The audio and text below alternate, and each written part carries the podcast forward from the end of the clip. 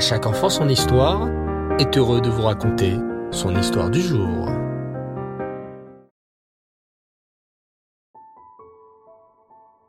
Bonsoir les enfants et Reftov, j'espère que vous allez bien et que vous avez passé une magnifique journée. Baou Hashem. Ce soir, je voudrais vous parler d'une mitzvah très importante. Le Maaser. En effet, la Torah nous ordonne de donner la terouma au Kohen, puis 10% au Lévi. C'est le Maaser.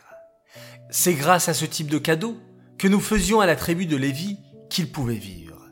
En effet, Lévi est la seule tribu qui ne possède pas de territoire sur la terre d'Israël. Écoutez bien cette belle histoire. Il y avait un homme qui habitait en Eret Israël. Cet homme avait un champ magnifique qui lui donnait toujours une très belle récolte. En effet, chaque année, son champ lui permettait de récolter mille mesures de blé, ce qui était très conséquent. Et chaque année, après la récolte, l'homme se posait scrupuleusement pour prélever le maaser, c'est-à-dire un dixième de ce qu'il avait récolté. Sur mille mesures de blé, il en prélevait donc 100 au titre de cette belle mitzvah. Les 900 mesures de blé qui restaient pour lui lui suffisaient à vivre très largement et à nourrir sa femme et son fils. L'homme vieillit et un jour il appela son fils qui était voué à lui succéder et lui parla de la sorte. Mon fils, écoute bien et prends mes paroles sérieusement. Je suis maintenant vieux, et je pense que je quitterai bientôt ce monde. Tu hériteras alors de mon champ. Ce champ est une terre fertile, et il te donnera une subsistance large, de façon à ce que tu n'aies pas de souci à te faire de ce point de vue-là. Chaque année, le champ produit mille mesures de blé, tu le sais. C'est énorme et bien plus que nécessaire. Mais fais bien attention à te conduire comme moi et sois scrupuleux. Prélève bien le maaser comme je te l'ai toujours enseigné et je l'ai toujours fait après la récolte. Si tu te conduis comme nous l'ordonne notre Torah, et plus particulièrement en ce qui concerne la mitzvah du maaser, tu verras la bracha dans tout ce que tu entreprends, et tu récolteras aussi mille mesures de blé l'année qui suivit la disparition du père, le fils se conduisit comme son père le lui avait suggéré. Il planta, sema et au printemps récolta mille mesures de blé comme le lui avait prédit son père. Il préleva donc cent mesures de blé pour le maaser et garda les neuf cents mesures restantes. L'année suivante, à nouveau, le champ produisit mille mesures de blé. Mais cette fois-ci, le fils se mit à réfléchir différemment. Bon, pourquoi dois-je prélever autant de maaser? Sans mesure, c'est une sacrée quantité. C'est trop. En plus, cette année, je voudrais agrandir la maison, acheter une nouvelle vache, car la nôtre ne fournit plus autant de lait qu'auparavant. Voyons, cela suffira, je pense, si je donne que 90 mesures de blé c'est aussi une quantité très conséquente. Et il fit ainsi. Il ne préleva que 90 mesures de blé au lieu de 100. La troisième année, quand il eut fini de récolter, il se rendit compte qu'il n'avait obtenu que 900 mesures. Le fils pensa alors. Cette année n'a pas été très fructueuse. Les rentrées se sont amoindris, et je ne pourrai pas prélever 90 mesures de blé. Je ne donnerai cette année que 80 mesures de blé. Et c'est ce qu'il fit. L'année suivante, le champ s'était encore abîmé, et il ne produisit que 800 mesures de blé. Et, comme l'année passée, l'homme pensa que c'était une simple coïncidence. Peut-être que le vent n'avait pas été bon, le soleil trop fort ou la pluie pas suffisamment abondante. Puisque sa récolte avait diminué, il ne donnerait cette année que 70 mesures de blé. Et ainsi, d'année en année, l'homme ne prélevait pas exactement son maaser en donnant toujours un petit peu moins qu'il aurait dû. Mais l'année suivante, son champ produisait toujours moins au moment de la récolte, de telle sorte qu'une année, il ne reçut que 100 mesures de blé, ce qui était très insuffisant pour couvrir les besoins de cet homme et de sa famille. Le fils était très triste.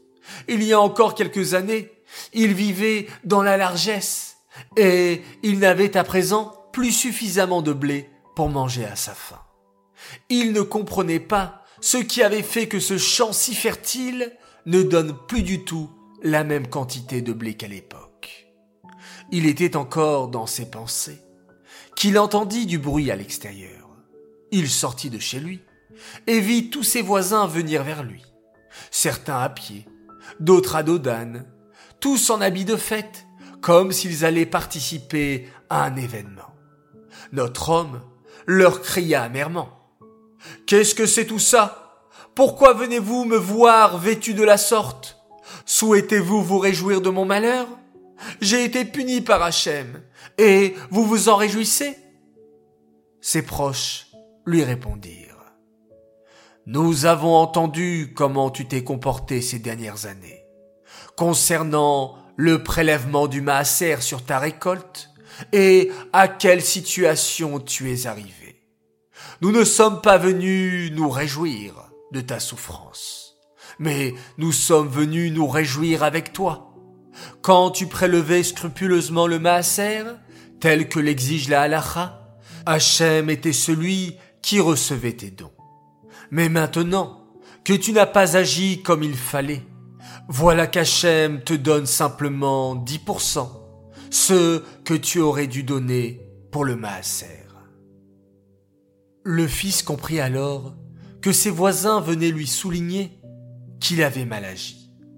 Ses yeux s'ouvrirent alors et il réalisa qu'il avait perdu autant qu'il avait diminué au fur et à mesure le maaser sur sa récolte.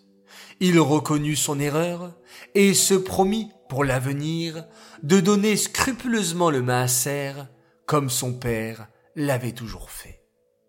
Alors les enfants, vous l'aurez compris, faites toujours bien attention à la mitzvah du maaser, de toujours donner le maaser quand vous recevez de l'argent de poche ou en cadeau et plus tard lorsque vous recevrez votre salaire.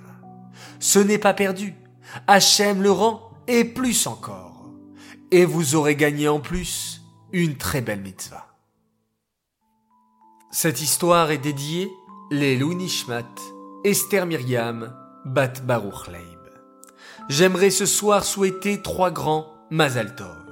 Alors tout d'abord, un très grand Mazal Tov à une maman formidable à l'occasion de son anniversaire. Nous t'aimons très fort et adorons lorsque tu viens nous faire à Oti avant de nous endormir. Joyeux anniversaire maman de la part de Gabriel, Solal et Abigail Zarouk. Deuxième Azaltov pour une grande sœur, Hana Kesselman pour tes cinq ans, à notre grande sœur Hana. Merci d'être une si gentille grande sœur qui joue avec nous avec tellement d'Avat Israël. Que tu continues à donner beaucoup de nachat à Toti, Momi, Zaidi, Bobby, le Rabbi, la Rebetsen et à Hachem, message de la part de Bassi, Rachel et Lévi qui t'aiment très fort.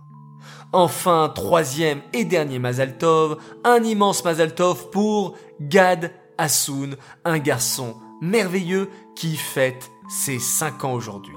C'est un petit garçon qui fait beaucoup de chesed et qui fait beaucoup d'efforts dans son comportement.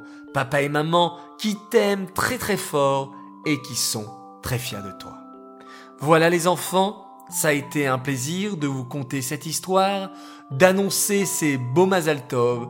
Je vous souhaite à tous de très très belles nouvelles. Je vous dis Laila Tov, très belle nuit, faites de très jolis rêves, et nous allons nous dire au revoir pour aujourd'hui en faisant tous ensemble un magnifique schéma Israël.